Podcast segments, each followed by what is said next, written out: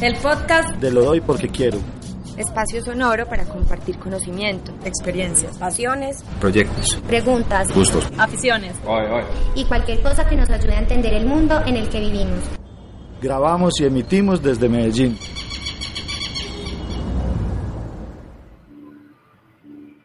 Empezamos, ya. Ahora sí. es que me, ahí hay un momentico ahí de silencio que yo me tensiono. Bueno, bienvenidos todos a un nuevo episodio del podcast en vivo de Lo doy porque quiero. Eh, ¿Qué más, Mari? ¿Cómo estás? ¿Qué más, Eli? Hola. Hola, hola. Buenas tardes, buenos días o buenas noches para las personas que se conectan a esta nueva emisión del podcast de La Doy Porque Quiero. Estamos emitiendo desde Medellín. Hoy vamos a conversar con Elizabeth Restrepo, que nos acompaña desde un lugar cercano acá a Medellín, que es más rural, que se llama Santa Elena. Y estamos en un horario inusual, pero nada de lo que hemos hecho desde que empezó desde que empezó lo hoy porque quiero nada de lo que hemos hecho es usual, pero desde que empezó la pandemia menos. Y estamos en un horario ahí como raro de lunes, de lunes muy gris acá en Medallo, pero, pero contentos pues como de estar con, con Elisa conversando sobre baile, sobre una de las cosas que yo creo que más extrañamos en estos tiempos raros de confinamiento. Bueno, hola a todos, gracias. Vamos a ver eh, si, este, este podcast puede llegar a durar cuatro horas de todas las historias que debe tener él y de todas las cosas que ha hecho. Pero bueno, Eli, qué bueno tenerte por acá en la ciudad, porque también me di cuenta de casualidad que estabas en la ciudad hace no mucho tiempo y por, por haber aceptado la invitación a conversar un rato con nosotros.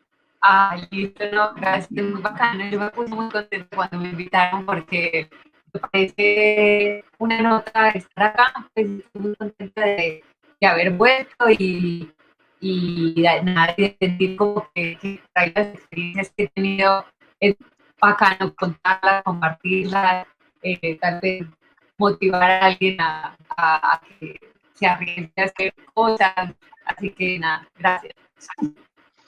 Yo creo, yo creo que te vamos a pedir un favor, Eli, hagámoslo de ahorita y baja el video hasta la última, hasta la calidad más, otra más baja, porque se te está el audio, se te está cortando un poquito.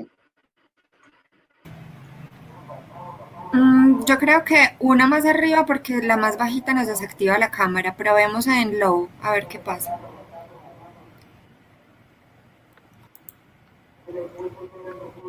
Ahorita decíamos que esta es de las cosas increíbles, pues que en, en, en, Santa Elena y tan, en zonas tan cercanas a la ciudad el internet falla tanto, pues yo creo que ahí lo vamos a lograr. Bueno, pero entenderá que acá internet real va, va, fácil. Ahí se escucha mejor. Un poquito mejor. Bueno, ya están los. Si algo me dicen y bajamos a sin cámara.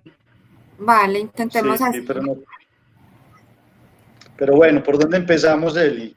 Eh, a, mí me gusta, a mí me gusta irme así hasta, ¿cómo? Tenemos unas preguntas obligadas. Ay, verdad. Las preguntas obligadas que a mí también siempre se me olvidan. no, no son obligadas. Vamos a quitar esa palabra del léxico. Ahora, son acostumbradas. Eli, lo primero que queremos preguntarte es, ¿Qué te gusta compartir sin esperar nada a cambio? Baile, creo. Pues la, la, palabra que se me viene más rápida a la cabeza es eso, como baile y todo lo que tenga que ver con, con movimiento y como con, con la satisfacción que uno siente cuando se mueve, eh, desde bailar pues con los amigos en, en, una fiesta hasta lo que hacemos nosotros que es, entre comillas, un poco más profesional, pero, pero es como como para mí de verdad lo que sale del alma es baile y movimiento. Qué nota tan bonita. Buenísimo. Sí, sí. Bueno, y baile y movimiento. Yo creo que podemos empezar por ahí. Eh, Listo. Pues yo a Eli la conozco y conozco mucho al hermano porque estudió en mi colegio, ¿cierto? Desde hace muchísimos años nos conocemos y hemos tenido muchos amigos en común. y yo siempre recuerdo, y, y, la referencia mía es, bueno, ustedes llegaron de Argentina, ¿sí o no? Cuando yo los conocí, cuando conocí a Santi. Y, y ahorita mirando un poco tus redes por ahí, que tenías algunos recuerdos, están. Entonces, el, vos empezás con precisamente eso, con el movimiento, con la gimnasia, ¿sí o no? En este mundo desde muy chiquito. Entonces, yo tendría por ahí dos preguntas. Una sería, ¿de dónde, dónde empieza eso de la gimnasia? Y si fue en Argentina o acá, y ese camino, ¿cómo arranca, cierto? De la gimnasia. Y, y yo siempre con la gimnasia, porque te, tuve una novia que fue gimnasta y, y conozco, tengo una sobrinita, una hija y un primo pues que es gimnasta también. Yo siempre tengo la pregunta para las gimnastas y sobre todo cuando ya pasaron por eso y es este asunto de lo riguroso que es cuando el asunto es ah, competitivo y ese, tan que se vuelve difícil en algunos momentos, pero a vos se te nota pues que pasaste como si fuera lo mejor del mundo. Es que me parece muy bacana que, que empecemos desde por allá, porque yo cada vez entiendo que que como para entender todas las cosas que me están pasando a mí, cómo fui como hilando la historia. Y todo tiene que ver con eso, con, con, la, disciplina o, o, algunas cosas pues, que aprendí de, de, gimnasia. Y más disciplina, pues, porque la palabra a veces no, no, es tan bacana, pero como la, la decisión de que si, si te... Si, o sea, es un camino que solo te puedes meter con todas. Entonces, eh, es bacano pues que empecemos por ahí.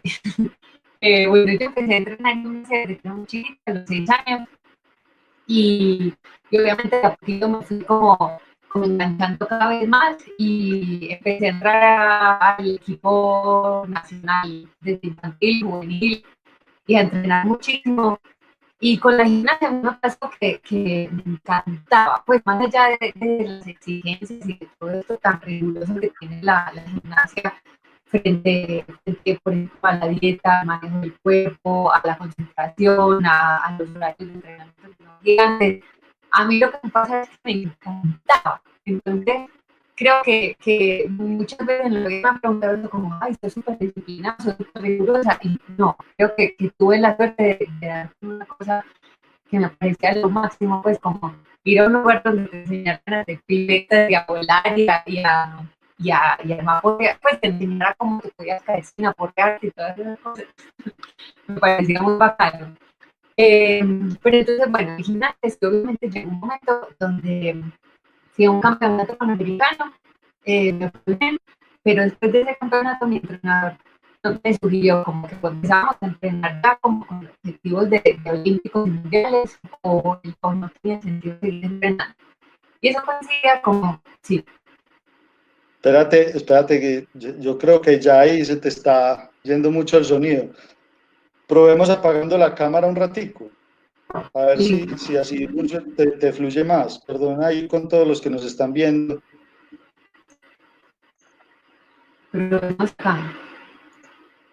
Y si, si se estabiliza, después volvemos. Escuchamos mucho mejor ahora. Ah, bueno. Bueno, entonces pues, sigamos así un ratito. Eh, bueno, entonces digamos que el momento de decidir si si iba a, a, meterme como mucho más fuerte de, a la gimnasia, coincidió con que terminaba el colegio, con que ya estaba más grande, pues tenía 18 años, y, y, la propuesta de mi entrenador era que empezáramos a entrenar 8 o 9 horas. Eso significaba que tenía que dejar el colegio, un montón de cambios a los que como que no, no estuve dispuesta en ese momento, eh, entonces dejé de entrenar gimnasia. Pero en ese momento eh, había empezado la prueba de salto con garrocha para mujeres. Esto era un deporte nuevo, pues que antes solo lo hacían los hombres. Y, y las primeras mujeres que empezaron a saltar fueron ex gimnastas que crecieron, pues que se pusieron muy altas, que eso me pasó a mí, por ejemplo, yo fui muy chiquitica hasta cierta edad y de repente me pegué un estirón y eso para gimnasia no es bueno, pues porque hay que tener como el centro de gravedad lo más comprimido posible. Entonces, eh, me, hizo mi entrenador de gimnasia el puente con el entrenador de, atletismo y empecé a entrenar eh, salto con garrocha.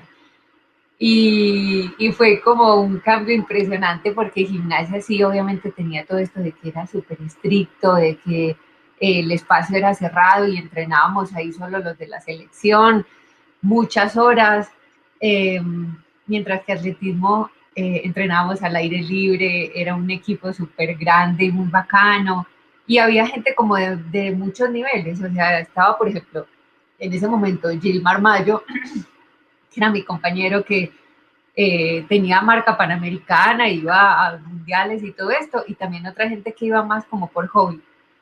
Entonces, eh, Garrocha fue como encontrar la posibilidad de seguir entrenando, de seguir siendo deportista de alto rendimiento, pero, pero de una forma mucho más divertida y, de una, y mucho más fácil, pues porque Garrocha me salía súper bien. Eso fue como encontrar una, como recoger todos los, todo el esfuerzo de la gimnasia eh, y, y, verlo reflejado en, en Garrocha. Eh, en Garrocha hubo otra ventaja inmensa y es que me pagaban, que empecé a, a competir y a, y a romper la, la marca nacional y y me pagaban por hacer marcas, entré a los 100 de oro, eh, me pagaban por ir a campeonato, era muy bacano. Entonces, eh, bueno, digamos que, que, en ese momento como que la gimnasia quedó aparte pues totalmente, pero creo que todo lo que aprendí en gimnasia de piruetas pues y, y, y elementos y todo el, el manejo físico me sirvió tanto para Garrocha como para todo lo que venía después en el futuro. Eh, con Garrocha pasó algo muy particular y es que me ofrecieron una beca de la Universidad de Nebraska en Estados Unidos para irme a, entrenar y a estudiar allá. Y ese fue como el momento de quiebre, donde igual que en gimnasia fue como entender que ya llegaba un momento donde o empezaba a prepararme con toda para, para ser, digamos, profesional de altísimo nivel o, o más bien tomaba otra decisión.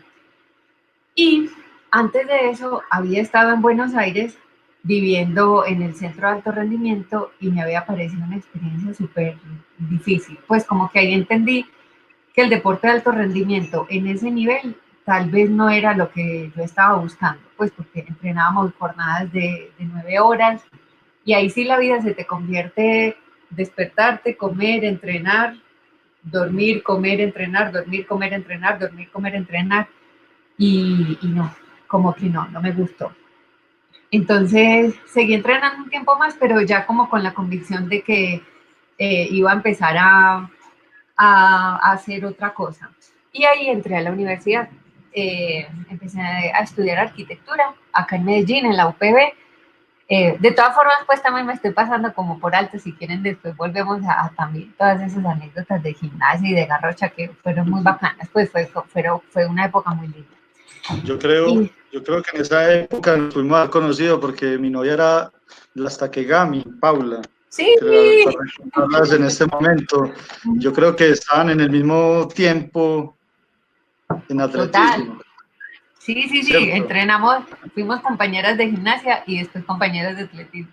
Claro, ella también empezó en gimnasia. Ah, bueno, mira. ah, mira, sí, éramos de la misma época, entrenábamos juntas. ¿Y ahí cómo, cómo funcionaba la, la sincronía o la compatibilidad entre los estudios convencionales, primaria, secundaria, uh -huh. y, y, practicar esto que no sé si era entendido como disciplina deportiva o, por al, o en algún sentido como uso del tiempo libre o hobby, este término? Pues, pues sí, o sea, sabes que en en mi caso, creo que, que, fui inmensamente afortunada como en, como en encontrar siempre el respaldo. Yo creo que posiblemente eso también venía desde mi posición frente al deporte. O sea, para mí en toda mi niñez y mi juventud primera, el deporte era lo único que me importaba en la vida. O sea, para mí yo era gimnasta profesional y todo lo que pasara fuera de la gimnasia era como un complemento eh, extra. Entonces, yo creo que posiblemente yo, así fuera muy chiquita, como que dejé muy claro eso y seguramente se lo dejé claro a mis papás también. Y para ellos fue muy respetable y me ayudaron siempre, pues en los colegios en los que estudié, siempre decían como, bueno, ella es gimnasta. y hay que respetar eso y hay que, pues ella es súper responsable, súper juiciosa, pero es gimnasta, pues y siempre va a priorizar la gimnasia se va a ir a campeonatos, entrenamientos, a campamentos. Incluso yo estudié en la enseñanza, que es uno, pues eh, eh, estudié primero en el colegio alemán y después de que volvimos de Argentina entré a la enseñanza, que es un colegio supremamente estricto y en ese momento eran muy intransigentes frente a, a otras cosas que no fuera lo académico, pero creo que o conté con suerte o, o con el apoyo pues de, de, mis papás que también supongo que le dejaron claro pues como a las monjas que, que la prioridad era esa, pero me apoyaron bastante. Bueno, me, me, no sé si la palabra es me apoyaron, pero digamos no me jodieron. Pues yo, yo, yo, te iba a hacer una pregunta como por ese ladito ahí que decís, porque estás diciendo, no, ellos me apoyaron, pero estamos hablando que cuántos años tenías. Entonces las decisiones, ¿cómo, cómo se daban, cierto? La decisión de, por ejemplo, en ese momento de los 18 años, bueno, ya estabas un poco más grande, pero esas decisiones, ¿cómo se iban dando? ¿Llamabas a quién para hablar o las tomabas vos y te apoyaban así como lo estás diciendo?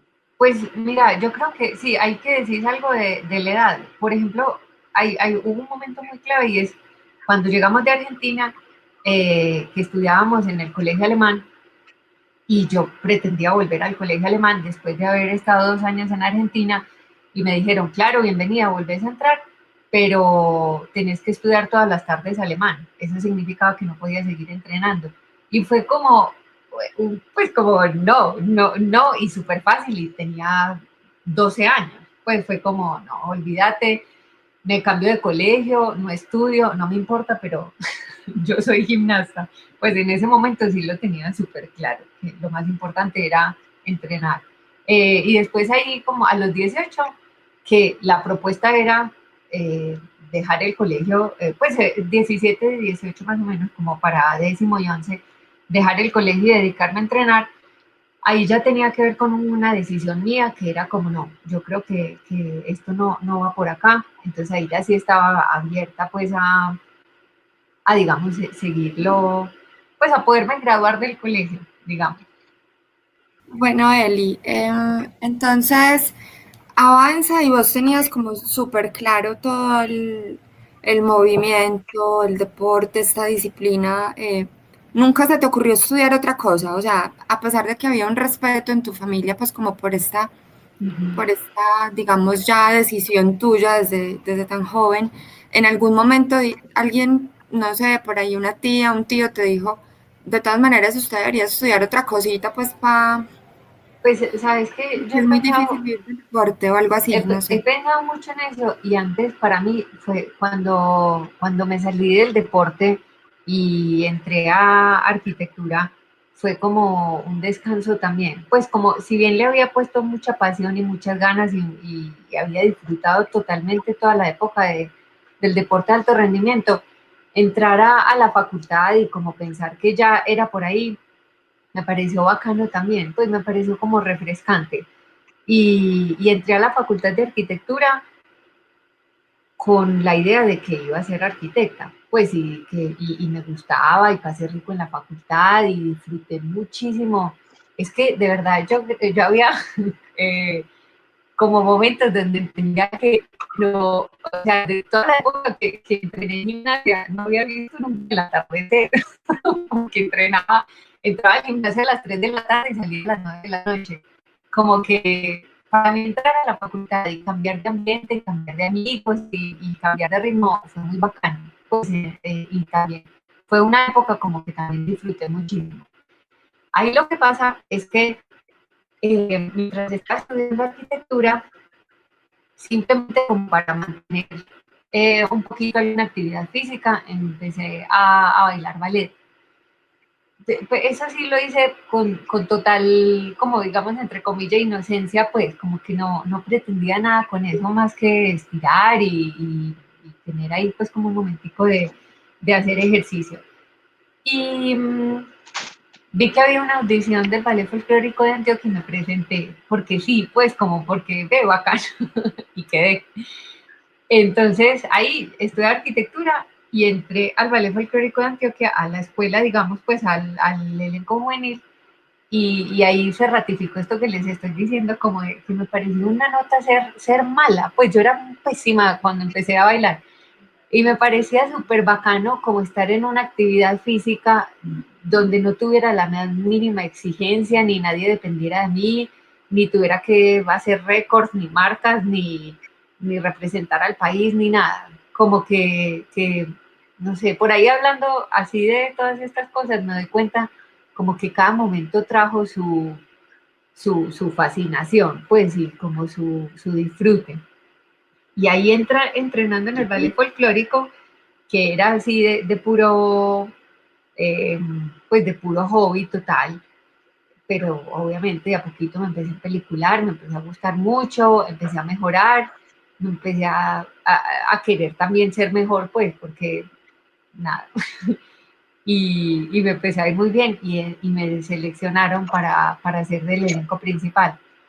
Entonces, y ahí creo que es donde sí empezó la historia, esta pues que digamos que sigue hasta hoy, que es eh, como hacer una carrera en paralelo entre danza y arquitectura.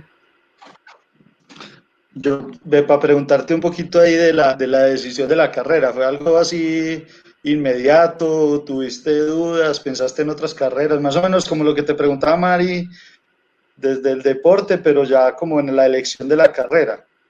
Sabes que no, pues para, mí, mira, incluso no sé si esto tiene que ver con que mis papás son académicos o con que fui a este colegio que les dije a la enseñanza que era tan convencional, pero como que yo tenía claro que había que elegir una carrera y hacerla y entrar a la universidad. Pero la elección de arquitectura, pues fue algo que tenías ahí. Pues mira, yo quería hacer o medicina o arquitectura. Desde un tiempo, pues como desde que se pone seria la, la decisión de que uno tiene que tener alguna idea de qué estudiar, eh, decía medicina o arquitectura, medicina o arquitectura. Y ya cuando llegó el momento me decidí por, por arquitectura. Eh, creo que porque igual me gustaban algunas cosas pues relacionadas a esa carrera, como me gusta dibujar, eh, me gustaba, no sé, mi papá es arquitecto y lo acompañaba a él a, ver edificios, iglesias, cosas así. En mi casa siempre hubo libros de arquitectura, como que seguramente a la hora de tener que elegir una carrera, arquitectura era bastante obvia para mí. ¿Y qué te eh, sonaba de medicina? De medicina, yo quería ser de los cascos azules e irme para África a salvar gente. Así, como que chiquita tenía como esa fantasía de ayudar, ayudar a la gente. Me parece increíble pues tener un conocimiento con el cual le puedes salvar la vida a una persona. Todavía me parece pues increíble. ¿Y alguna vez has hecho algo, digamos, no, no medicina, pues claramente, pero algún tipo de curso de, No, sabes que no. Me, preguntan mucho, eh, como frente a las lesiones, siempre me preguntan bueno, ¿y qué hago? Y me duele aquí, ¿y cómo lo estiro? ¿Y, y qué, me, qué me pongo? ¿Cuándo empiezo a entrenar? Como que me llama la atención eso y pienso mucho en eso, que seguramente si hubiera estudiado medicina, eh, hubiera hecho medicina del deporte o medicina eh, para, para bailarines, algo así. Pero no, no, no, nunca lo, lo llevé a cabo. Bueno, y entonces, a ver, sigamos un poquito más adelante. Entonces, así es ballet, eso, entonces hago toda la facultad ya siendo del Ballet Folclórico de Antioquia y, y, ahí sí, pues como priorizando las dos cosas siempre al mismo nivel. Me empezaba y me iba para el ballet a las 7 de la mañana, entrenaba, después iba a la facultad, después volvía al ballet. Eh, o sea, ahí sí literalmente me pasaba la vida eh, entre las dos cosas. Y mm, y yo creo que ahí empezó como, como una relación entre, para mí, pues entre la danza y la arquitectura, como muy sana. Nunca he querido, o sea, nunca me, nunca me he arrepentido de estudiar arquitectura ni de haberle dedicado tanto tiempo, eh, mucho menos de, de, haberlo conseguido, pues, porque me gradué, terminé. Me gusta mucho la arquitectura y, y la verdad, sí me, me, he sentido como que ha sido como una cartica que tengo ahí bajo la manga cuando para algún momento que iba a llegar, que tal vez es, este, pero todavía no sé, que, el cuerpo un poco empezara a, no responder tanto, pues, o a, no responder a, una mega exigencia. como que siempre me ha, me ha quedado la tranquilidad de tener eso también. Pues eh, esto sí es como muchas veces eh, yo le doy clase a gimnastas también y, y, me dicen las mamás cómo hablar con ella, decirle que, que, también vaya a la universidad, que es importante. Y la verdad es que yo creo que es una eh, decisión totalmente personal, pues, pero para mí ha sido muy bacano poder tener las dos cosas y, disponer de las dos cosas. Algún día eh, yo hice la, la, la, práctica con Laureano Forero y él me decía, es que a ti te pasa que tú no sabes cuál es tu profesión y cuál es tu hobby, sino que siempre las estás mezclando. Y yo creo que, que eso es lo que define como la carrera que he hecho, pues que es entre arquitectura y danza, un poquito más de esta que de otra, pero, pero que sí ha sido una, una fusión. Claro, igual, igual ahí te vas, te vas para Barcelona, creo. Para Londres. Exacto. después, de, después de terminar la facultad, eh, me quedé un, varios, pues bastantes años acá. Tres, no mentiras, tres años me quedé en Medellín, siendo, trabajando de tiempo completo en el ballet folclórico. Y ahí me contrataron, pues yo ya era del elenco principal, que aparte me tocó pues una época fantástica del ballet donde viajamos un montón, hicimos giras por todo el mundo y, y, para mí era una nota poder hacer esas giras como bailarina y como arquitecta, pues como que era un doble disfrute, que podía ir a bailar en unos teatros increíbles y además saber de, de los teatros, de los arquitectos, de las estructuras, eh, disfrutaba cantidades, las ciudades y recorrer y entender pues como desde el urbanismo un montón de cosas, fue muy bacano. Eh, y Sí, después de, ah, bueno, y en el ballet también me contrataron de escenógrafo. Entonces, eh, trabajaba ahí de tiempo completo, una parte del día bailando y otra parte del día haciendo escenografía. Y ahí fue como donde a mí me quedó claro que sí era posible, como que era una fusión, pues, como que, que esto siguiera apuntándose hacia el mismo lugar. Em, me fui para Londres y ahí estudié, hice una maestría en escenografía y diseño de espectáculos. Y ahí también, pues, eh, eh, era como, como entender que sí se podía, pues, y que desde el conocimiento que tenía podía desarrollar una carrera como coreógrafa o como directora, como creativa de, espectáculos.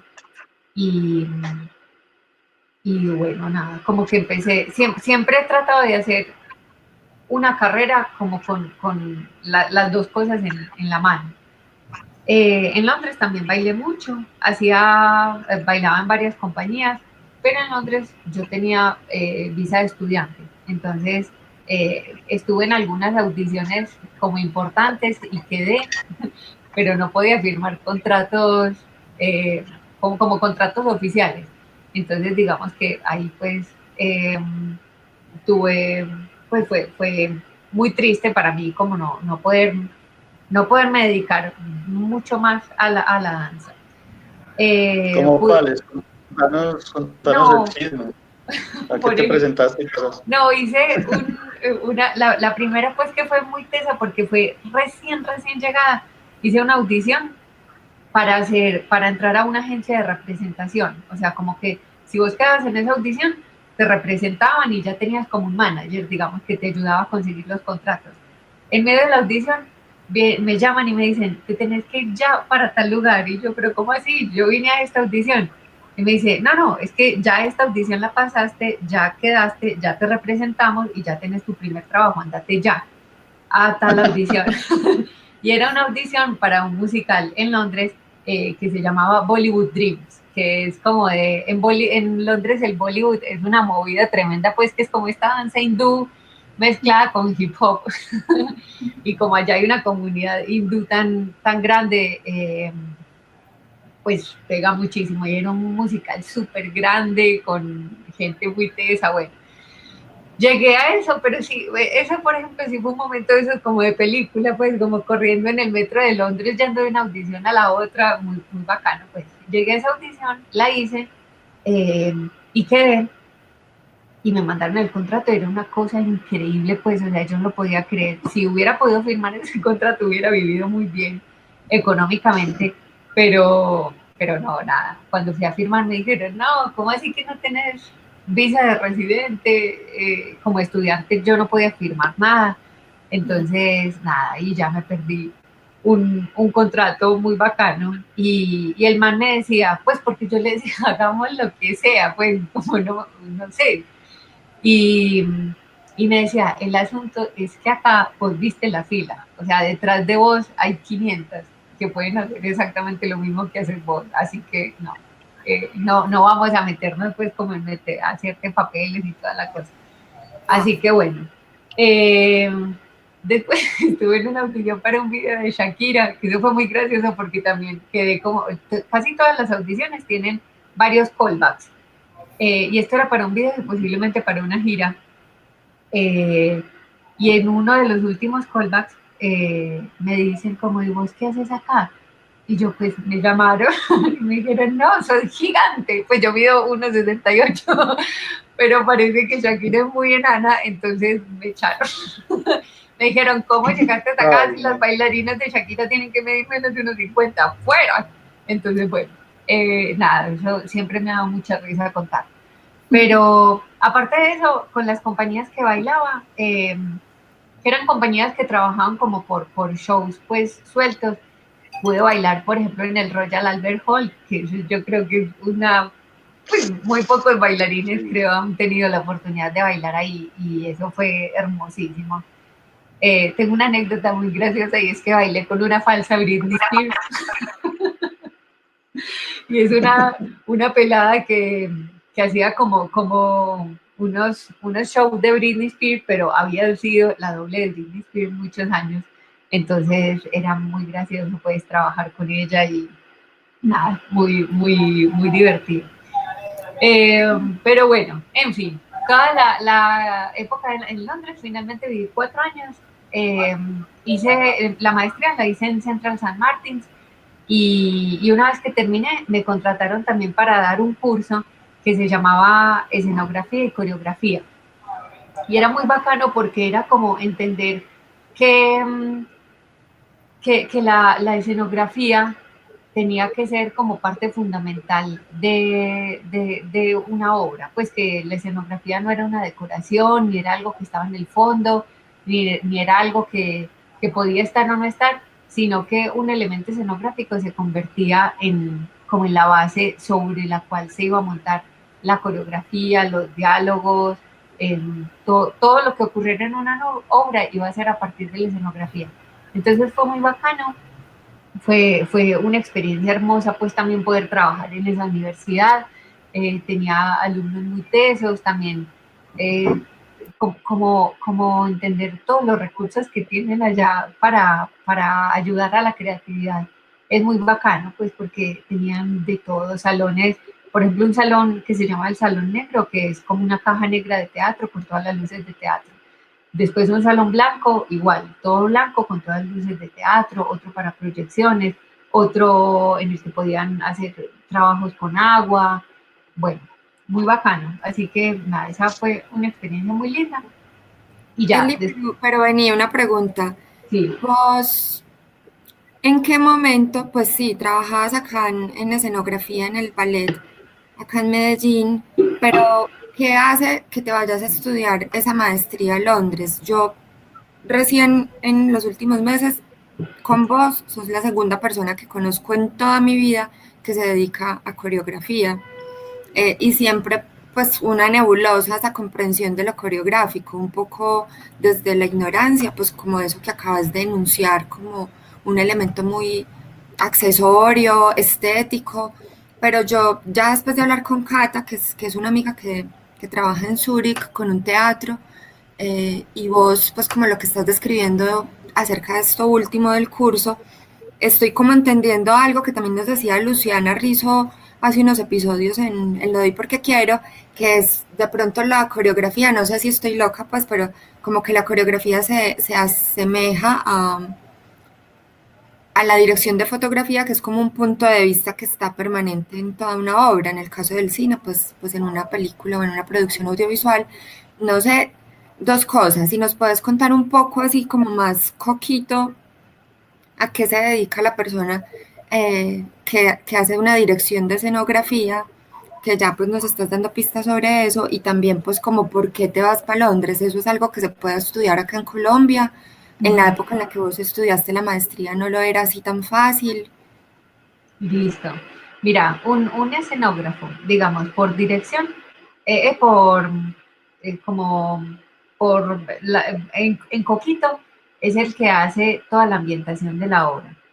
Digamos, yo creo que si, si tú lo pones en comparación con el cine, eh, entiendo que el, el director de arte es como el que dispone toda la ambientación para que tal escena sea lo más acercada posible a lo que el director quiere.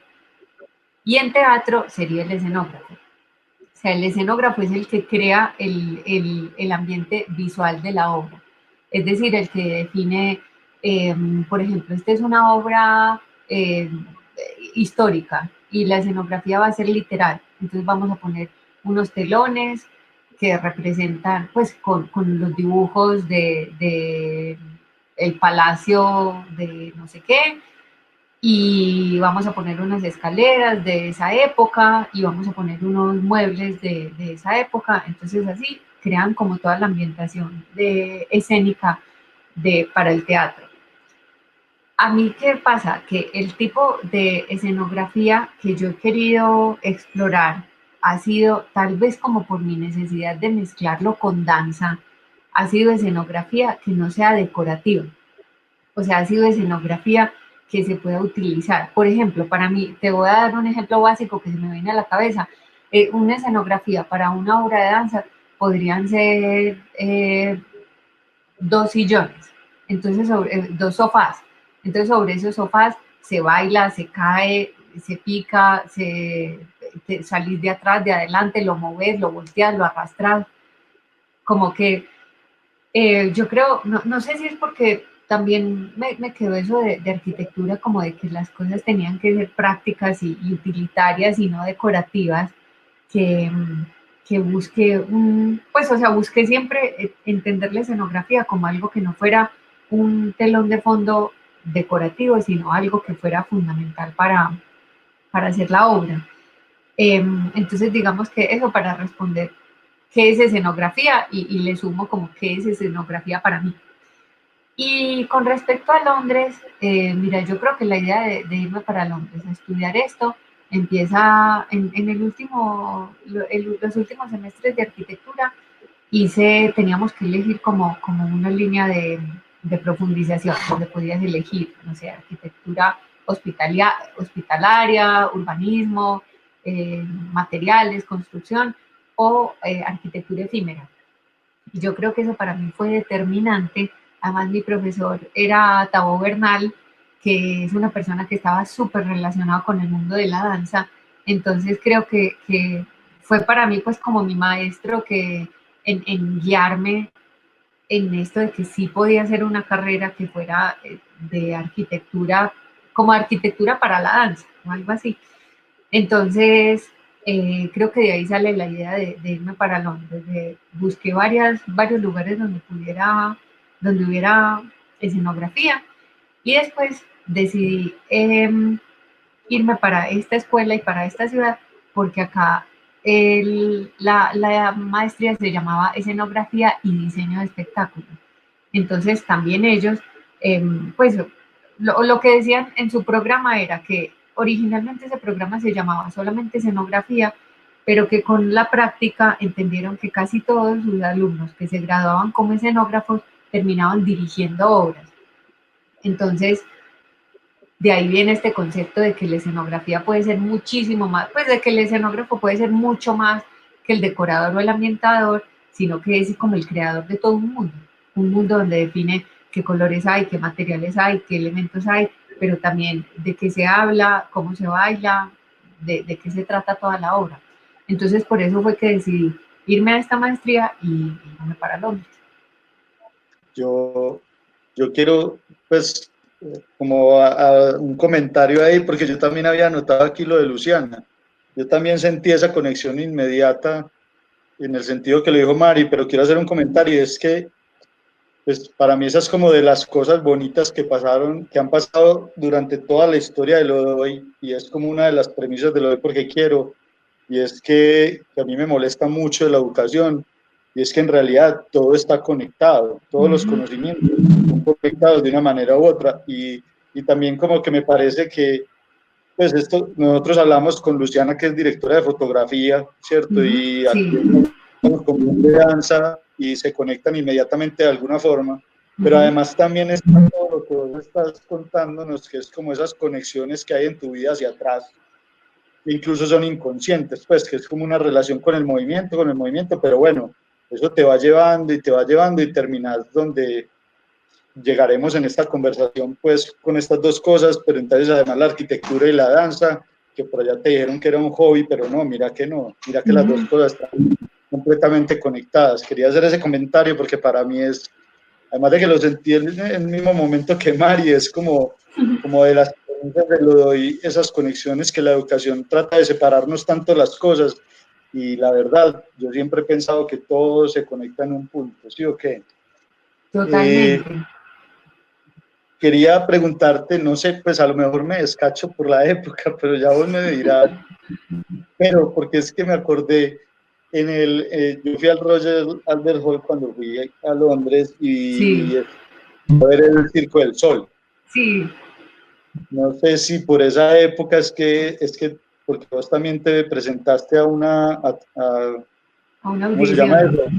Audición. Sí, a una audición para entrar al Circo del Sol. No sé si me equivoco de época, pero, pero me acordé pues cuando dijiste Royal Albert Hall, que fui a ver el Circo del Sol y me acordé que vos alguna vez me contaste que te habías presentado una audición con ellos. Contanos un poquito cómo fue esto. Listo. Eh, no, mira, yo con el Circo del Sol creo que tengo una historia que no, sé en qué va a terminar, porque como mi, mi amor no correspondido de toda la vida. Em, en Londres hice, empecé a hacer una audición para el Circo del Sol que duró un año entero. Eh, durante ese año me pedían todo el tiempo que mandara material. Es decir, la primera vez tuve que mandar eh, material, pues yo me presenté como bailarina y, como bailarina me pedían como listo, pasaste la primera fase, ya estás adentro de la base de datos de artistas del Circo del Sol. Ahora queremos que mandes, eh, por ejemplo, una improvisación. Listo, la mandaba. Bien, pasaste a la siguiente fase. Ahora mandanos eh, otras habilidades. Entonces ahí mandé todo lo de gimnasia. Bien, pasaste otra fase. Ahora mandanos eh, un video tuyo bailando ballet clásico después otro bailando danza contemporánea, después otro improvisando un texto y cosas así que eso terminó durando un año entero y al final eh, me citaron a una audición en vivo y la hice y, quedamos al final, yo era la única mujer y cuatro hombres. Eh, nos hicieron la audición, nos dijeron, bueno, gracias, los estaremos llamando y al otro día tuve una reunión con la directora de casting del Circo del Sol eh, y me dijo esto que nunca jamás se va a olvidar. Me dijo, vos sos muy buena, pero no sos excepcional. Y yo estoy buscando un fenómeno.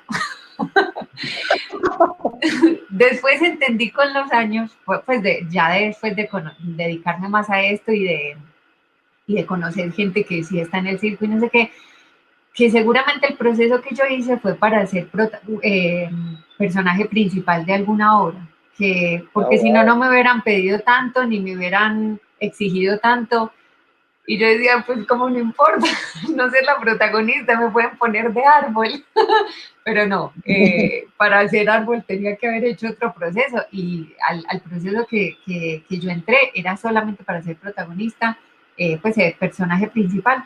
Y bueno, no lo logré porque evidentemente era muy claro, esta pelada, pues esta señora me explicó súper claro, como mira, mi trabajo en el mundo es ir buscando, imagínate que en el mundo hay un montón de flores blancas. Yo necesito una flor roja que nace eventualmente en algún lugar del planeta y mi trabajo es ir a buscar esa flor roja. Entonces fue como clarísimo, pues, como que después de esa audición fue como, sí, sí, es cierto, no soy un fenómeno, soy una persona entrenada. Eli, pero ¿cómo llegaron a vos? ¿Llegaron a vos o vos llegaste allá? No, no, la primera vez, pues yo empecé esto mandando a la hoja, a la, a la página web del Circo del Sol que dice aplique. Y apliqué. Ah. Pero a partir de eso empezó pues como este proceso de listo, pasaste tal proceso, bien, ahora si te interesa, mandarnos esto para esta otra cosa y esta otra cosa y así. Entonces, y, pero después de esa audición fue como clarísimo, pues la, la relajé totalmente, fue como, bueno, no, nada, el Circo del Sol es para fenómenos, yo no soy un fenómeno, eh, chao, y creo que me, me concentré pues como, como en hacer otras cosas, un poco como que me olvidé del Circo del Sol. Hasta muchos años después, que ya viviendo en Argentina, ahora vuelvo pues cronológicamente a la ida a Argentina, pero muchos años después, eh, yo entrenaba en- en Argentina con una coreógrafa y, y un día se me acerca y me dice, mira, eh, acá hay un concurso que se llama Danza América eh, y yo soy jurado y me pidieron, o sea, me contactaron del Circo del Sol que necesitan una bailarina que sea gimnasta también y que sea alta. Entonces volví a mandar eh, mis cosas al Circo del Sol y me respondió eh, la misma persona que me había conocido en Londres y me dijo, yo ya sé quién sos vos, yo me acuerdo de vos, vos estás acá en la, en la base de datos y sé quién sos vos, pero ese eh, también, ese, esa audición era específica para un papel en, en, Love, en, la, en la obra de los Beatles del Circo del Sol y tenía que medir sí o sí más de unos 70. Entonces tampoco pasé. Y después me pasó algo, mira, eh, uno de mis últimos trabajos en Argentina fue en un show que se llama Extravaganza y es como, digamos, una versión del Circo del Sol argentino. Y ahí sí era acróbata y aprendí pues a hacer unas piruetas. Eh, había una escena que era como un barco sobre una piscina y sobre ese barco había unas barras como de gimnasia donde hacíamos piruetas pues muy circo del sol, pues donde uno te revolea y haces un mortal y el otro te agarra de los brazos y te tira. eh, digamos que esa fue una experiencia pues para mí muy bacana porque fue muy, muy, pues, como 100% acrobática. Y ahí entendí que, porque muchos de los que están en ese show están en el Circo del Sol, y, y, me decían, es que para, para, digamos, aspirar al Circo del Sol como bailarín es súper difícil porque todos los bailarines de las mejores compañías del mundo pueden entrar al Circo del Sol. Y como gimnasta es muy difícil. Lo, lo que hay que hacer es mandar un número de circo. Entonces, eh, pero ya en ese momento no estaba pues como para ponerme a montar un número, a aprender a hacer trapecio a los 38 años. como que ya dije, no, listo, eh, no. Y, y, también este, esta persona al que les había dicho que, que, me había dicho que se acordaba de mí, que estaba en las bases de datos, me dijo, el problema es que tu perfil es muy complicado porque vos, si aplicas como gimnasta, te pongo a competir con las campeonas olímpicas de gimnasia. Y si te y si aplicas como bailarina, te pongo a competir con las del Royal Ballet y las mejores compañías del mundo. Y el perfil tuyo, que es mixto, no, no se puede evaluar. Pues, o sea, si lo evalúo, si lo evalúa el de danza, te evalúa solo como bailarina, y si te evalúa el de acrobacia, te, te evalúa solo como acróbata. Entonces, digamos que esa es mi historia con el Circo del Sol, pero yo diría que hay unos puntos suspensivos ahí para el futuro. Ojalá, ojalá. ojalá. Bueno, bueno, Eli, tenemos una pausita breve porque hay como una sección aquí espontánea que es la de la Eli, recomendación y la Eli, pongo la cámara. Eli, pone la cámara ahí un momentico a ver si tenemos la cara. Listo. Ojalá Listo. funcione bien. Vamos bien. Sí, bueno, Ojalá funcione Dale, bien. María.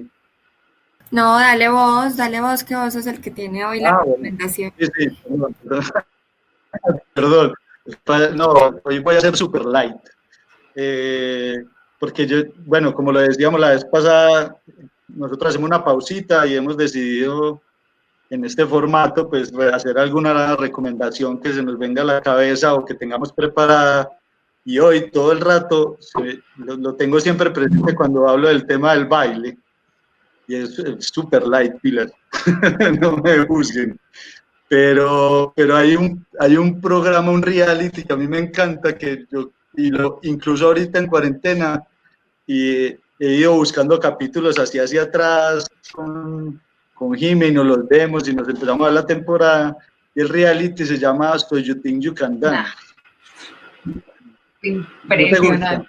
No, no, no, me parece... Yo soy así como enamorado de ese, de ese, porque es una cosa, lo recomiendo, es porque, y sobre todo en esta época que, como lo decíamos al principio, que extrañamos tanto bailar los unos con los otros, pues al menos ver estos, estos personajes, ellos, el reality tiene un formato muy bacano porque no se mete con nada de la, de la convivencia de ellos, sino que simplemente es el escenario y y el entrenamiento que tienen, incluso ha evolucionado bastante, porque como me vi esos, ellos la primera temporada incluso hacían cosas que no les funcionaban y lo fueron mejorando y puliendo y eso en las últimas temporadas era así una cosa impresionante, porque no se mete con nada de la convivencia y todo, todo se refiere al baile.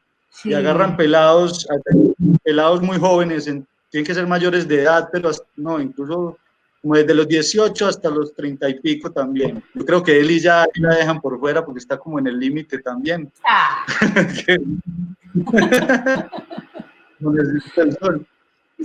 pero, pero bueno, no, es, hacen un test, como que en cuatro ciudades de Estados Unidos se presentan, pero lo, lo bacano de la cosa es que los ponen a bailar, o sea, te presentas como bailarín de hip hop o como bailarín de ballet o como contemporáneo o como tu, tu habilidad, pues, o lo que haces. Y en el reality te bailar todos los, todo, ¿cómo se llama? Todas las formas. Los estilos. Todos los, todos los estilos, exacto. Pero además te ponen unos coreógrafos que son de primera clase también. Sí, sí, sí. Y entonces es como como un coreógrafo de primer, entonces se vuelve como un aprendizaje de ellos, un entrenamiento, pero además salen a bailar estilos que no, que no son los de ellos, entonces el esfuerzo por bailar otro estilo, y claro, al final el que gana pasó por un entrenamiento el berraco, pero además las coreografías son hermosas, eh, entonces siquiera a Eli le gustaba, yo me asusté por De pronto era una porquería. No, no, no, la verdad, y sabes qué, ahora miro todo el rato que llevamos y por ahí ya nos pasamos del tiempo, no sé, pero por, lo menos dijiste esto para que sea una oportunidad de hablar de eso. Ojalá puedan ver algo de esto que dice Andrew de So You Think You Can Dance, porque eso es la danza hoy. Pues que mucha gente me pregunta como, cosas pues referidas a la danza. ¿Quiénes son los más tesos? Eh, que si tal persona es bueno o no es bueno y no sé qué. Pero en, en ese, en, en, ese reality, que además si lo ven pues por YouTube, están solamente las partes de baile, como dice Andrew, no, en ningún momento se meten con el drama personal ni nada. Pero la danza hoy tiene eso que vos estás diciendo, que es un man que de pronto bailaba hip hop, pues porque le parecía bacano parcharse ahí en, en la calle con los amigos, pero se da cuenta que tiene que tener un poquito de técnica para algunas cosas, entonces baila ballet y se da cuenta que eh, si aprende un poquito de contemporáneo, entonces sus movimientos se vuelven más expresivos y si aprende un poquito de actuación, puede además de expresar con el cuerpo, expresar con los ojos y con la cara y, que, no sé, pues como que esas fusiones que, que ahí se ven clarísimas eh, son lo que a mí me encantaría, pues que es lo que yo estoy proponiendo ahora en Medellín, como de, de, de empezar a formar artistas de alto rendimiento que tengan eso, pues que tengan como la, primero la voluntad de entrenar las horas que entrena esa gente, porque eso obviamente no es gratis, pero también como de, de, de, no tener que tener un rótulo acá que dice o soy bailarín, o soy acróbata, o soy no sé qué, sino soy artista. Soy artista y me muevo y a partir del moverme expreso un montón de cosas y, y, a, y a partir del moverme agarro como todo lo que me sirva. Agarro este man porque es un movimiento que, que parece más un grito que, que un salto y agarro este porque lo aprendí en parkour y pues como esas fusiones son hermosísimas. Y yo creo que pasa algo muy bacano Y es que eso, ese tipo de danza conecta muchísimo al público que lo ve y al bailarín que lo ejecuta, pues porque evidentemente uno ahí no está fingiendo que siente, sino sentir, de verdad sentir, como que se, se, te como que se te sale el cuerpo por, como que se te sale el alma en cada movimiento de eso, se te sale el alma por los poros. Entonces es muy lindo. No, sí, súper recomendado, Andrew, no la cagaste. Sí, listo, porque es que es como, casi yo siempre me pongo nervioso porque cuando uno dice reality todo el mundo se toca, pero yo creo que ese, es que es más, yo creo que yo en este momento es lo único, como el único reality que yo he visto que yo puedo volver a repetirme todo, es ese, porque es, es así, es, es absurdo, además porque uno cuando ve todos los programas, pues, porque yo lo veo desde el principio, yo me, me he visto, son como 15 o 16 temporadas, yo me las he visto todas, y, y, además es como a veces vuelven y traen a unos de programas anteriores y uno les empieza a ver la evolución, ah, como dice él, y esos pelados que, que ya pues porque bailaban rap en la calle, pero se dieron cuenta de todo el entrenamiento que hay, pero además como que tienen una habilidad más allá de solo bailar un estilo. Entonces, unas evoluciones, cosas que aparecen en programas más adelante y es uno como, wow, incluso hay uno en especial que se volvió, para que retomemos ya con él, y que se volvió coreógrafo. O sea, hay uno, ¿cómo se llama? El muchacho. este, el, el, que hizo una compañía que se llama Shaping Sound. Creo. Sí, es uno monito. Sí, sí, no me acuerdo el nombre, pero. Travis Wall. Travis Wall, aquí me lo acaban sí, de decir. Sí, Travis sí, Wall, que es uno. Se ha vuelto un coreógrafo estrella, pero Total. él llegó al programa, fue bailando, entonces también se vuelve, se cambia todo el rumbo de, de, de la vida de él también.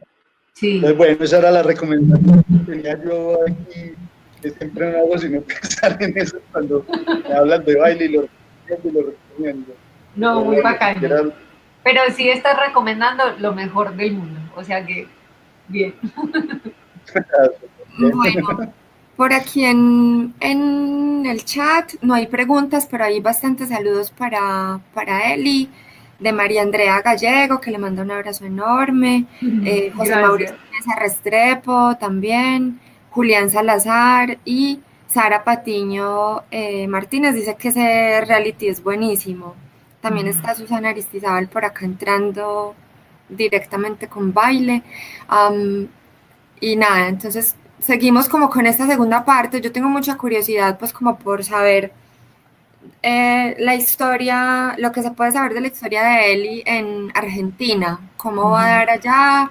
Hay nombres muy poderosos, pues, y, y que uno ve vallas así como que sabe que eso existe, pues como extravaganza o fuerza bruta, en, en muchos, muchos eh, hábitos muy bonitos por toda la ciudad de Buenos Aires, entonces como que yo tengo mucha curiosidad por esa parte de la historia, no sé si Andrew cree que ya podemos ir hasta allá, porque Andrew Eli es como el que organiza un poco acá el- la línea de conversación, porque yo me voy para todos lados.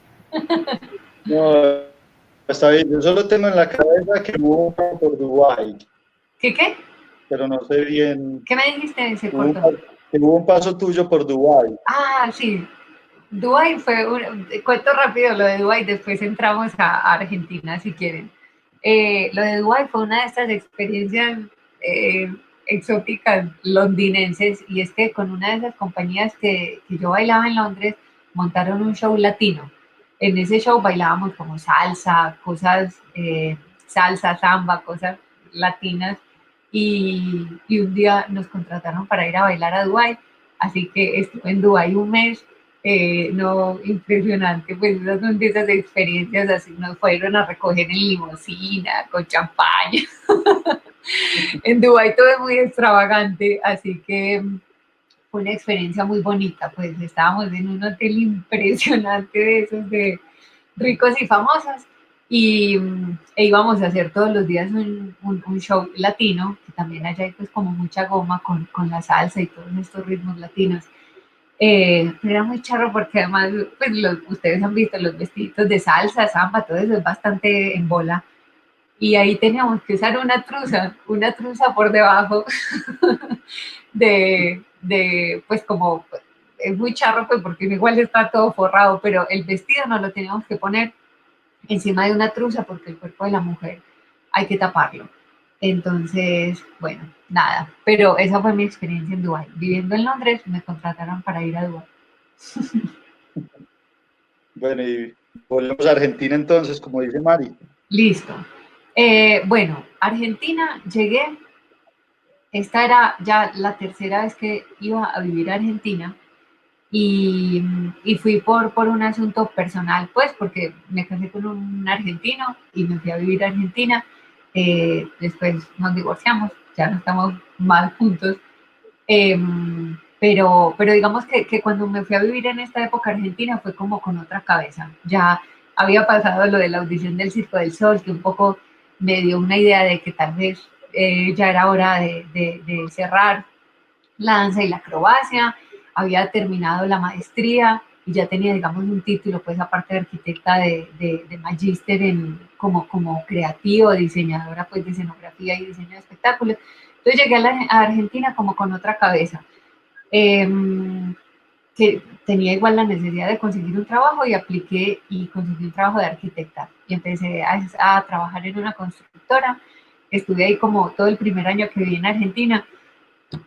Y ahí entendí, yo creo que, que, este es uno de esos momentos de quiebre, ahí entendí que no, que, que, no, pues que todo bien con la arquitectura, pero no es arquitectura, no con un casquito blanco gritándole, además trabajaba en obra, pues que es un trabajo totalmente diferente a, a diseñar. Eh, entonces ahí sí me di cuenta que, que no, que, que así no y que si bien podía ir de la mano de la arquitectura, no estaba lista para dedicarme 100% a, a, un trabajo, digamos, intelectual. Y, y, me pasaba algo y es que yo iba a, a, trabajar todo el día y después a las, pues trabajaba de 7 de la mañana a 6 de la tarde y a las 6 me iba a bailar, pues a, a entrenar con la coreógrafa con la que entrené todo el tiempo en Argentina. Y ahí para mí empezó a ser muy evidente que esas dos horas del día eran mi vida. Pues como que todo lo que pasaba entre 6 de la mañana y 7 de la noche era una actividad que tenía que hacer para pagar el alquiler, pero que realmente mi vida era lo que pasaban, lo que pasaba en ese salón de danza en esas dos horas. Entonces, creo que ahí me pasó algo que fue como, como un instinto de, de los últimos cinco minutos, pues como yo ahí ya tenía 32 años.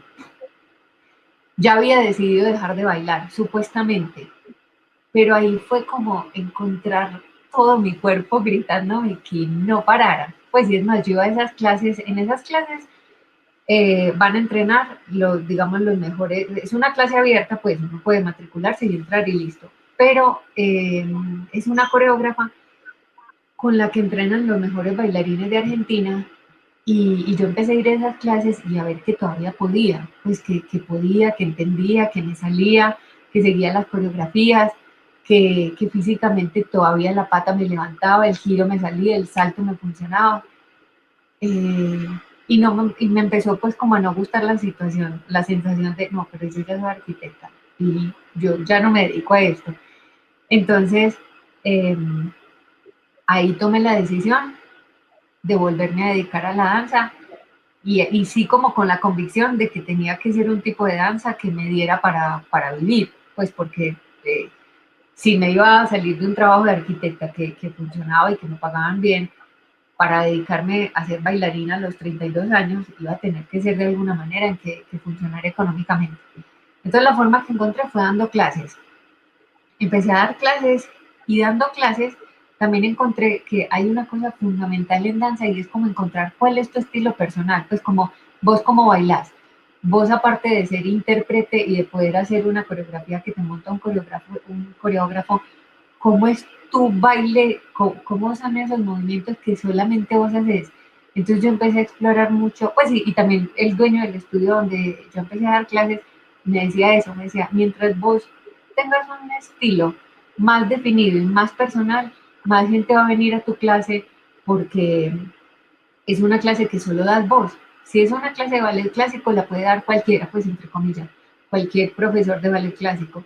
Si es de, de jazz, la puede dar cualquiera que haga jazz, pero un estilo de tuyo tiene que tener acrobacia, tiene que tener algo colombiano, tiene que tener em, como, como algo de las cosas que solo vos sabes hacer. Entonces fue muy bacano porque empecé a, como, como a, a tratar de buscar para atrás todo lo que pudiera traer y sintetizarlo en esa clase. Entonces yo creo que ahí fue donde encontré un estilo que, que era la fusión de danza, acrobacia, usaba siempre música colombiana, pues o algo como pues, bomba estéreo o, o algo como que hablara de, de, de algo distinto de, de, la música que podían utilizar los profesores en Argentina y empecé a utilizar elementos, pues como que cuando la gente llegaba a la clase yo había montado como toda una especie de escenografía con las colchonetas, con los trampolines, con, con elementos, con aparatos y las coreografías se hacían usando eso. Entonces, yo creo que, que, ahí fue como entender, listo, este es mi estilo y puede que se llame danza acrobática o, o algo así, pero es por acá, o danza atlética, pero es por ahí.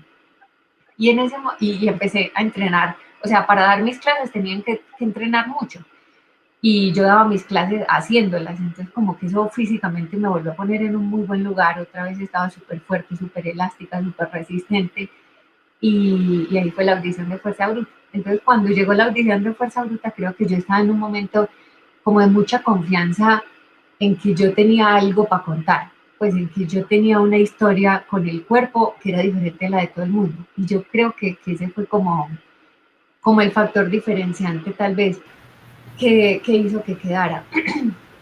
Eli, Eli, contémosle a la gente qué es Fuerza Bruta, como en qué consiste este, esta compañía, qué tipo de, de bueno, creo que el nombre remite a muchas cosas y a mí me pasó eso, pues como que caí en una en un lugar que no era por el nombre y ya después me explicaron y lo pude ver y fue como que me voló la cabeza de muchas formas. ¿Lo viste en vivo? Sí. Ay, qué bien. en Buenos Aires con una amiga francesa que me llevó porque yo no tenía forma y era caro, pero bueno, fue una de las cosas más bonitas en, en Buenos Aires. Ah, qué rico.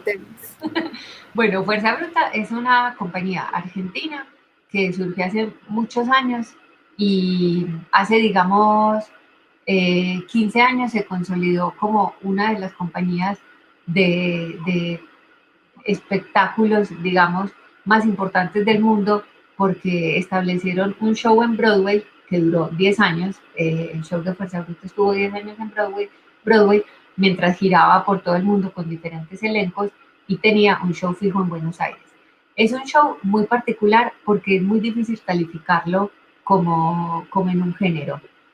Digamos que es un espectáculo inmersivo eh, donde lo que sugieren es más una experiencia sensorial que una experiencia teatral. Entonces, por ejemplo, Fuerza Bruta es un show que cuando vos entras estás parado, parece más una discoteca que, o sea, te da más la sensación de que entraste a una fiesta que, que a un teatro porque no tienes que entrar y sentarte y esperar a que abran el telón, sino que ya vos entras y estás, eh, hay música, hay luces, hay todo. Y las escenas eh, pasan siempre en lugares no convencionales. Por ejemplo, hay escenas en el aire que hacemos con, con arneses o sobre estructuras que, que están colgando, hay escenas sobre la pared que también son en elementos que están sostenidos eh, en las paredes o en el techo. Eh, hay una escena que es muy famosa que es con una piscina que, que, está en el techo y baja hasta la gente y vuelve a subir y nosotros estamos ahí bailando, digamos, en, en, dentro de esa piscina.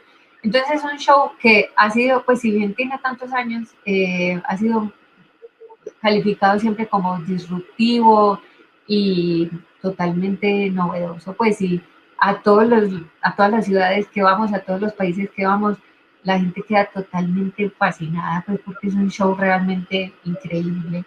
Eh, y se ha convertido como en una, en una multinacional. Pues ahora yo fui casi todo el tiempo del show fijo de Buenos Aires eh, al final entré al elenco de gira y estuve girando en Asia sobre todo, pero hay otro, otro show en Japón, otro elenco en Japón, digamos, hay otro elenco brasilero, está todavía el elenco de los de Broadway y, y para el elenco de gira nos mezclan a todos.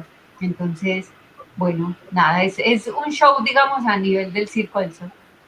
¿Qué nota? Yo pues nunca he estado en Circo del Sol, ni tampoco nunca he sido pues como tan amante de los musicales, pero me, me sorprendió mucho estar en Fuerza Bruta y yo lo definía como, o lo, lo sentía más bien, más que definirlo, como algo 4D, pues como si nunca me había pasado eso pues en ninguna obra de teatro. Eh, y yo me había peleado con el teatro como en 2009, cuando vivía en Bogotá, en un festival iberoamericano. Tenía un pie quebrado y estaba todo el frente en el teatro El Campín y mataron un pollo ahí al frente mío y yo no me podía mover porque tenía ese pie quebrado. Entonces yo no volví por muchos años, como por 10 años, hasta que estuve en, en Buenos Aires en esto que me lo pintaron como algo de teatro. Yo por el nombre no, no tenía mucha claridad, pensaba que era una cosa como más me imaginaba como algo de lucha mexicano, yo estaba muy embolatada. Cuando llegué fue toda una sorpresa y fue como una inmersión a una piscina 4D, pues como de música y, y de experiencias, como vos decís, muy disruptivas. Em, ¿Cuánto tiempo estuviste? ¿Qué fue, ¿Qué fue así? Pues como ya estar ahí, me imagino que fue como una de las experiencias más brutales pues para vos como, como todo, como bailarina, como artista, como escenógrafa también. Eh, pero ¿qué fue lo más jodido? Pues como que implica para el cuerpo y, en tiempo de vida estar, pertenecer a una compañía de como fuerza bruta por cuánto tiempo. Listo. Eh, mira, eh, yo entré en 2015. en 2015, cuando empecé, digamos que, la, parte más, más, más jodida de fuerza bruta es entrar. porque una vez que, que aprendes a hacer el show, eh, empieza pues como el disfrute, pero entrar a Fuerza es dificilísimo. En, esta audición tuvo varias fases. En la, primera fase te ponían a correr, en la segunda bailar, en la tercera eh, como ver la resistencia, en la cuarta la expresividad, un montón de cosas. Em, pero finalmente cuando vos pasas esa audición, pasas a un periodo de entrenamiento.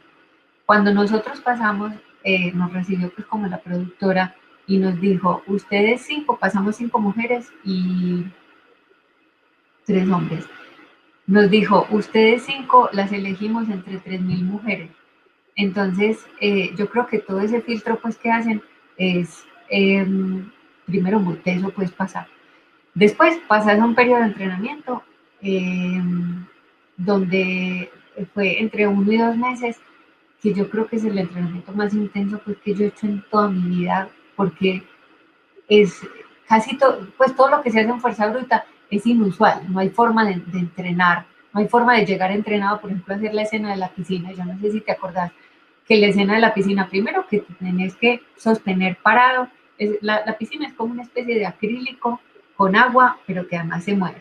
Entonces, solamente estar parado en esa piscina y no caerte, lleva un montón de tiempo, pues aprender a pararte ahí, a mirar para abajo y no marearte porque estás a 10 metros de altura, eh, después a aprender a, encontrar el ritmo del agua, después a, pues es como que, que, si yo te lo cuento tal vez más difícil, nos pasamos por ahí un día entero solamente caminando ahí, aprendiendo a caminar, aprendiendo después a caerse, eh, después aprendiendo a golpear, pero yo creo, si algún día está la oportunidad de mostrarles fotos de los morados, o sea, toda esa parte de, pegarle a la piscina, uno tiene morados de, acá hasta acá, eh, en las rodillas también, en, te duele todo, el arnés, eh, yo nunca había hecho nada con arnés, el arnés duele en lugares que uno no sabe que no tiene, pues te duele la cadera, la ingle, un poquito más adentro, un poquito más afuera, eh, te, te, dan ampollas, se,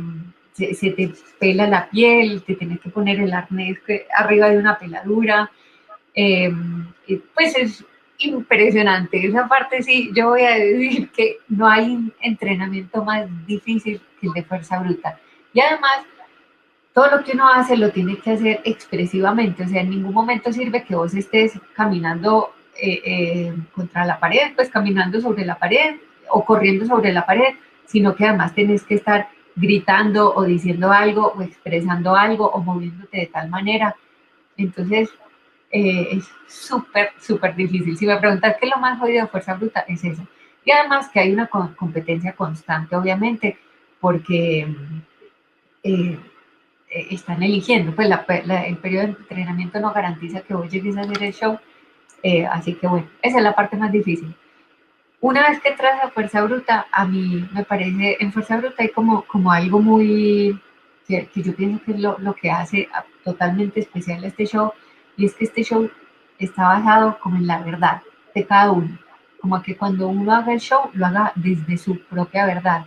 Eh, y eso a mí como artista nunca me había pasado. Yo me di cuenta que yo ahí, que yo siempre había sido intérprete, intérprete de, en el ballet folclórico, intérprete porque bailaba ciertas coreografías, pero realmente en Fuerza Bruta hay, hay, hay, como todo un trabajo actoral donde te hacen entender que tu verdad y tu energía y tu expresividad de ese día es lo que tienes para darle al público.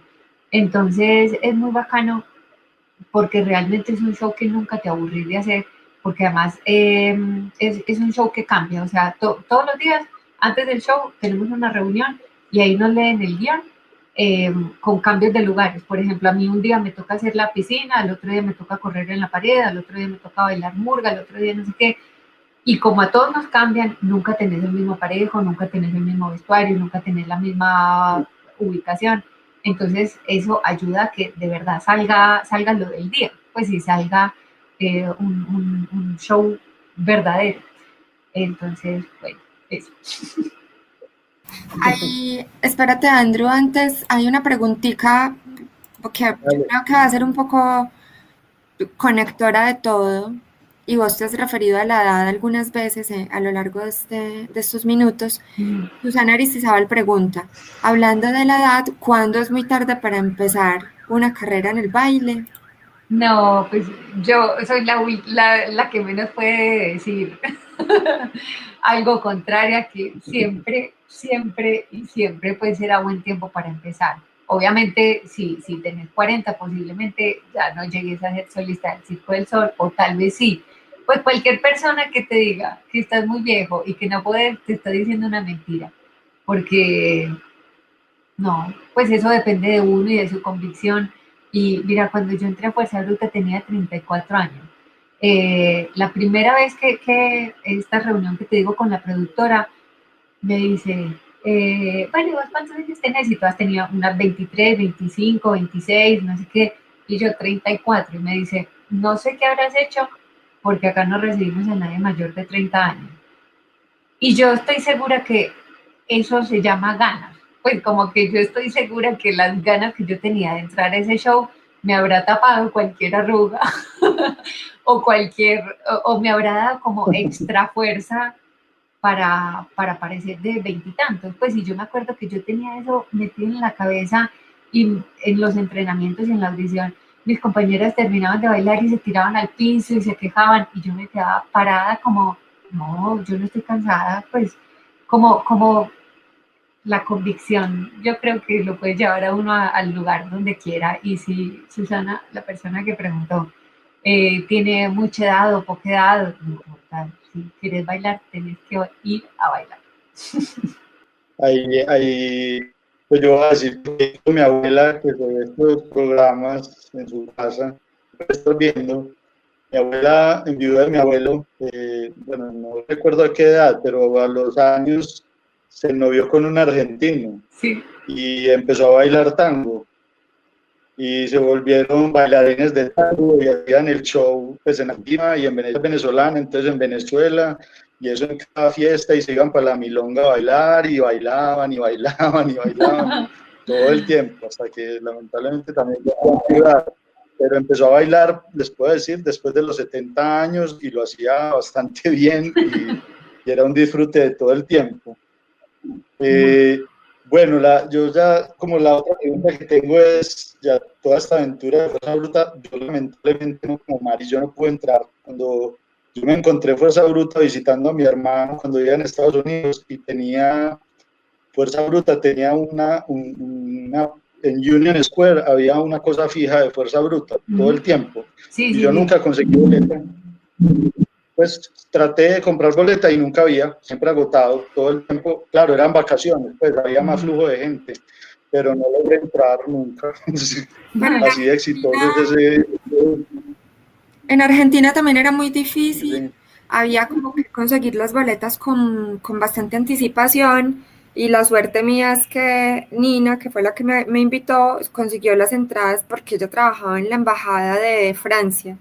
Entonces, por alguna razón le quedó más fácil, pero yo en toda mi vida hubiera podido ni, ni hacer el trámite porque yo ni siquiera tenía tarjeta bancaria, pues ninguna cuenta bancaria ya y como que la forma era a través de unas temporadas que hacían pues de con la tarjeta no sé qué, es más fácil comprar y no sé qué descuento, pues eso a mí no me hubiera pasado, si no es por Nina no, no voy y pasó, pasó mucho tiempo, o sea, yo fui a eso ya al final, casi antes de devolverme para acá. Sí, es muy bueno, bacán. y... Dime. Ahora, bueno, la decisión de venirte otra vez para Colombia. Contanos ya como esa etapa, yo te he visto haciendo unas clases. Sí. Eh, como de lo mismo que estabas contando de tus clases de acrobacia y danza, me imagino que por ese lado, cuéntanos un poquito de esa decisión también ya de... Mira, la, la, decisión de volver a Colombia fue como, como pues yo siempre pienso que, que fui muy afortunada en que eso pasó como orgánicamente, pues yo, fue como recibir un mail, pues como ya, ya es hora. Fue como una información que, que llegó clarísima, como ya, ya quiero volver. Y como con mucha paz, pues porque mucha gente me preguntaba, ay, vos si vas a ser capaz de vivir en Colombia, y a qué te vas a dedicar, y vos qué vas a hacer en Medellín, no sé qué.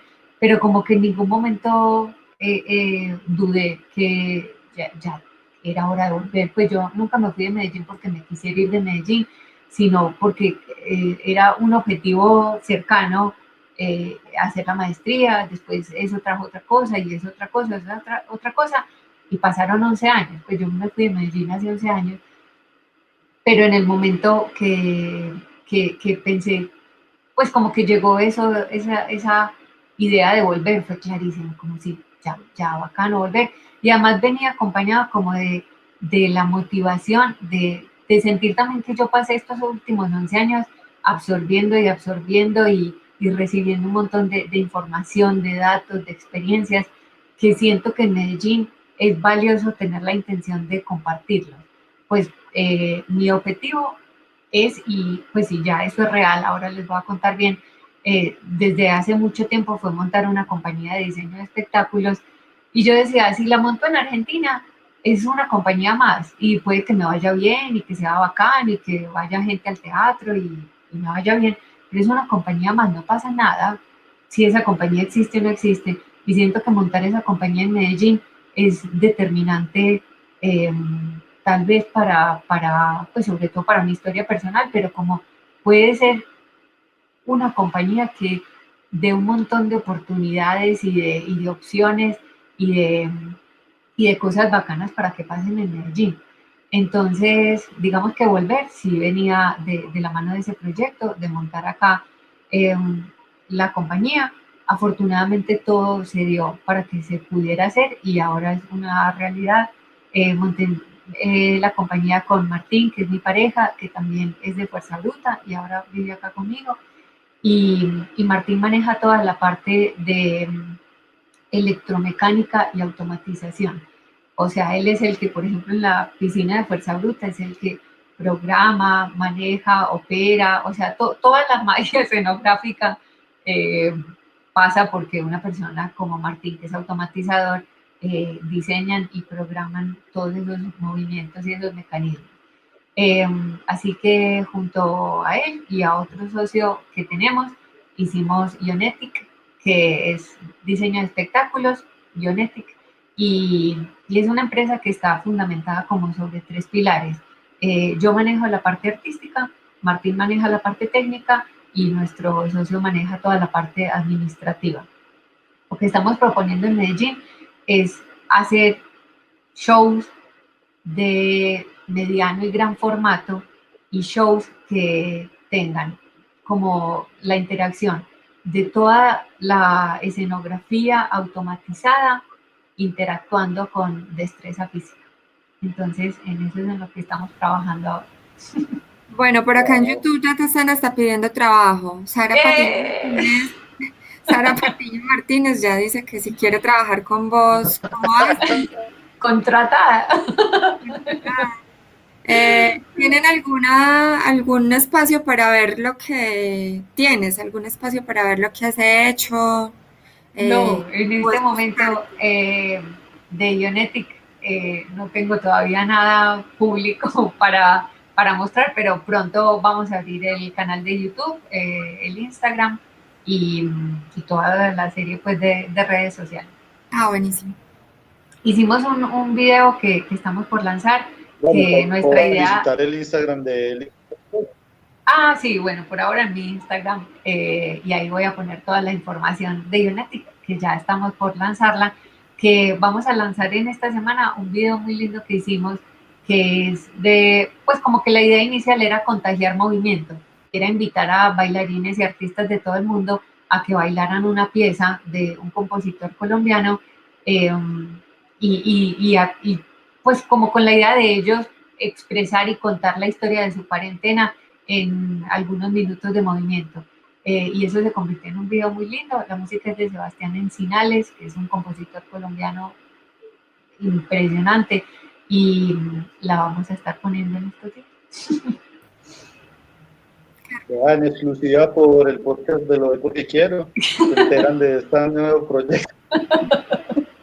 Eh, para, dejar ahí registrado el, Instagram de Eli es eli.licha con triple A al final, para que la sigan y por ahí se enterarán del de nuevo proyecto, me imagino yo. Sí, sí. Este vamos terminando. Listo. Vamos. Se cortó. ¿Qué dijiste?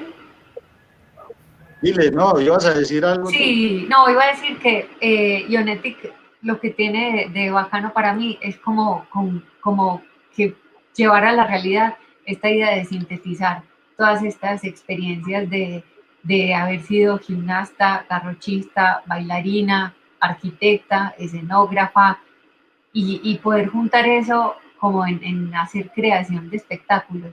A mí en algunos momentos de, la vida, tener como todo ese abanico me, me mareó, pues como no, tengo que definir si, por ejemplo, cuando viví en Londres, podía tal vez mandar en un día un CV, pues una aplicación a trabajo de, arquitecto, otro de escenógrafa, otro de creativa, otro de bailarín, otro. Y, creo que ahora haber concretado esto en, diseño de espectáculos es, es, como la opción de, de que todas esas experiencias que, que, pude como disfrutar y acumular en la vida eh, se conviertan en un producto eh, que van a ser espectáculos que, bueno, esperamos que poder invitarlos pronto a algún espectáculo. Buenísimo. No, esperamos que te vaya súper bien porque te lo mereces, aunque como son las cosas con vos, seguramente te va a ir súper bien. Gracias, ojalá. Gracias. Sí, seguro que sí. Cuando todo, cuando todo esto pase, nos veremos allá. Listo. Claro. Muy bacano, Eli, conocerte, muy bacano todo lo que nos contás. Yo creo que sos inspiración para personas que están acá viéndote eh, esta tarde fría, súper gris de medallo, pero, pero a la que le has puesto pues muchísimo movimiento y color y estamos muy agradecidos por eso acá en Lo Doy y yo creo que la audiencia también y quienes te escuchen más adelante pues ya van a poder ver el video de Contagia Movimiento y, y seguramente, pues seguramente no hay nada, pero ojalá ya podamos estar viéndonos por ahí en espectáculos y Ojalá. viendo shows bonitos otra vez. Ojalá y muchas gracias a ustedes por invitarme. Muy rico esta conversación. Me falta la última preguntita. Eh, a mí se me olvida siempre al principio, pero al final como ya tengo confianza, ya sí no se me olvida. Son los nervios del inicio. Bueno, ya nos dijiste que te gusta dar porque quieres baile.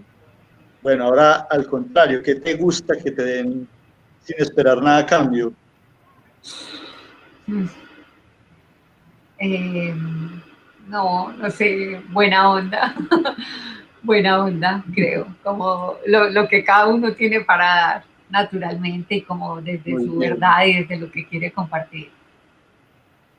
Sinceridad también pues, puede ser. Sí, sí, sí, puede ser.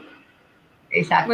Sí en estos días he estado como en unas conversaciones y lo he repetido como tres veces y es también como, como que hay que aprender a recibir, ¿cierto? Que a veces nos cuesta también incluso recibir, entonces como que bueno lo que venga también, lo que me quieran dar sin esperar nada a cambio, pues démelo, pues, y yo también lo puedo recibir, porque recibir a veces nos cuesta, ¿sí? Y sobre todo a nosotros. Eh, no, qué bueno haberte, sí, qué bueno haberte visto, Eli, qué bueno que nos cruzamos por ahí y, y llegamos a ti otra vez, como siempre así de casualidad, siempre nos encontramos así como de carambola. Sí, Y bueno, muchos con los proyectos y que nos volvamos a ver.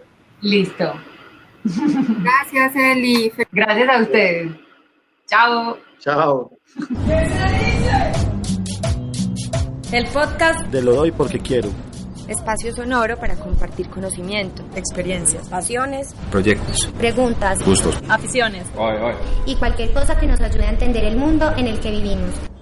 Grabamos y emitimos desde Medellín.